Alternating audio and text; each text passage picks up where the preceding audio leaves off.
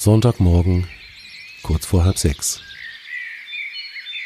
Ich wache auf, die Balkontür steht offen und draußen präsentiert mir die Natur ihr wundervolles tägliches Frühkonzert.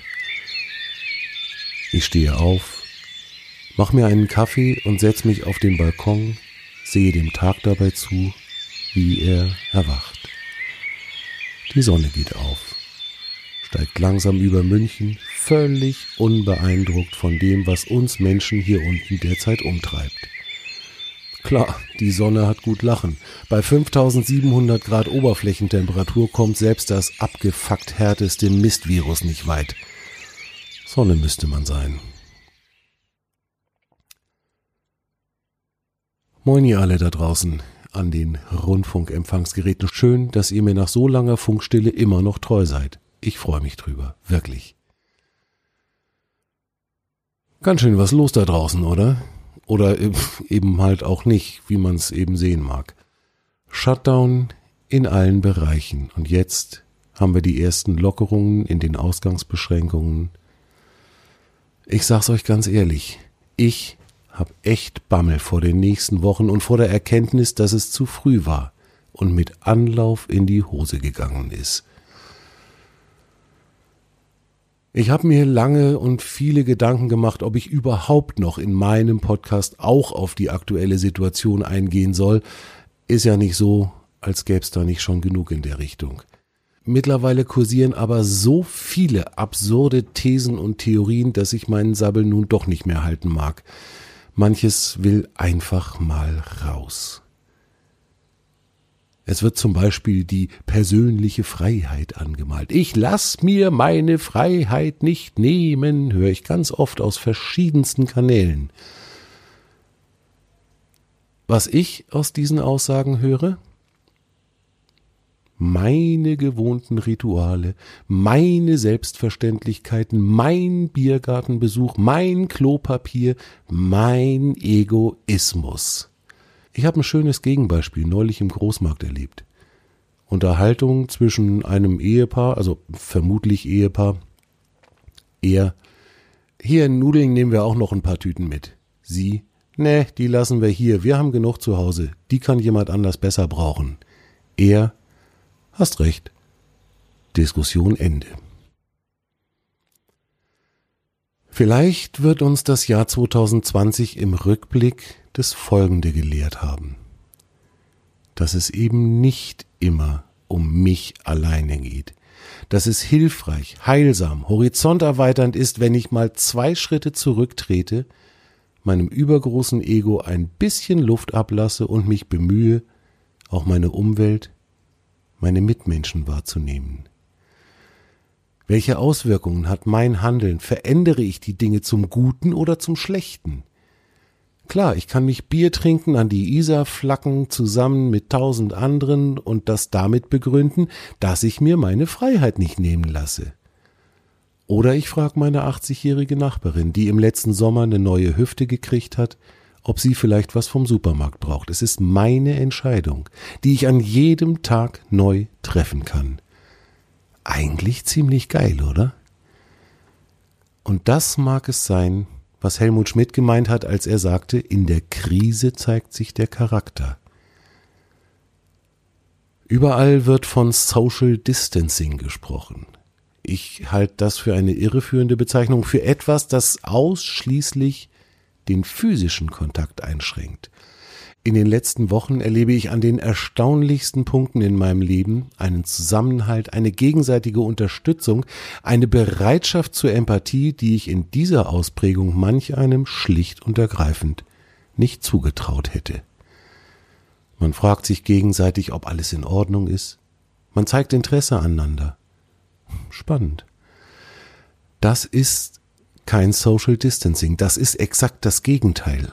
Und für mich fühlt sich das gut an. Meine Freiheit gebe ich noch nicht mal im Ansatz auf, wenn ich für ein paar Wochen meine Außenaktivitäten auf ein Mindestmaß runterfahre. Ich habe weiterhin die Möglichkeit der freien Meinungsäußerung, sei es bei Twitter, sei es per Telefon, Brieftaube, Rauchzeichen, ach Gott, was auch immer. Ich kann mich auch an jedem Abend auf meinen Balkon stellen und die aramäische Übersetzung des kommunistischen Manifests von Marx und Engels deklamieren. Kann ich aber auch bleiben lassen, mir würden vermutlich nur die paar Mücken und Spinnen auf meinem Balkon zuhören, die nicht schnell genug flüchten konnten.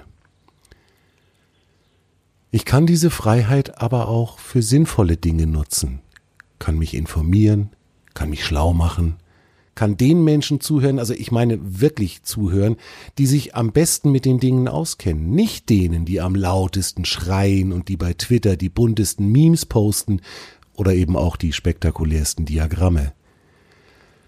Ich kann wieder lernen, den Unterschied zwischen Qualität und Quantität zu erkennen. Mein Vater hat früher immer gesagt, Wer schreit, hat Unrecht. Ganz gut, sich da mal wieder dran zu erinnern. Ich kann mich darauf einlassen, auch mal kontroverse Meinungen zur Kenntnis zu nehmen und sie in meinem Entscheidungsfindungsprozess zu berücksichtigen.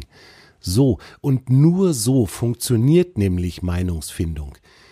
Wenn ich mir nur diejenigen anhöre oder ihre Texte lese, mit denen ich ohnehin schon einer Meinung bin, dann bilde ich mir keine Meinung, sondern dann lasse ich mir meine Meinung einfach nur bestätigen und werde selbst zum fleischgewordenen Klon des typischen 80er Jahre Hutablagen Wackeldackels. Bitte, liebes Internet, bestätige mir doch fix, dass mein Standpunkt der einzig richtige ist und dass keinerlei Notwendigkeit besteht, inzwischen drin vielleicht mal zu überprüfen. Und wenn jemand versucht, mich mit wissenschaftlich belegbaren Fakten zu verwirren, dann ziehe ich mich fix auf meine oben schon erwähnte persönliche Freiheit zurück. Vielleicht kann ich ja zur Abwechslung auch mal ein bisschen beschimpfen oder diffamieren, ist ja auch durch meine Freiheit abgedeckt. Was wir hier gerade alle miteinander erleben, das werden wir nach meiner festen Überzeugung auch nur miteinander durchstehen. Nur miteinander werden wir alle die seelische, körperliche und nicht zuletzt auch die wirtschaftliche Kraft finden, um nach der Zeit der Ausgangsbeschränkungen wieder zu einer neuen Art der Normalität zurückzufinden. Was wir bisher als normal angesehen haben, das wird es in der Form nicht mehr geben.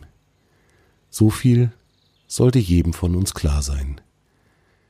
Wir haben aber gerade jetzt die Gelegenheit, etwas Neues zu gestalten, und zwar so zu gestalten, dass es unsere Menschengemeinschaft zu etwas Besserem führt.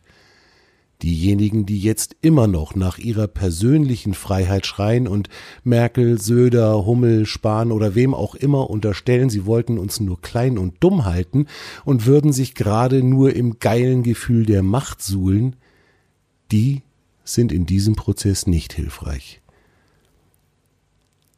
Hat einer von denen sich heute Mittag zufällig die Live-Schalte von der Regierungserklärung vom Herrn Söder angeschaut?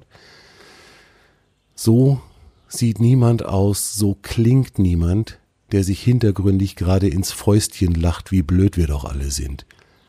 So sieht viel eher jemand aus, so klingt jemand, der seit Wochen keine ruhige Minute mehr hatte und auf dessen Schultern gerade eine Verantwortung liegt, die mit erdrückend wohl immer noch unzureichend umschrieben ist. Häme, Spott und Hetze könnten und dürften gerne mal ersetzt werden durch Freundlichkeit, Aufmerksamkeit und Mitgefühl.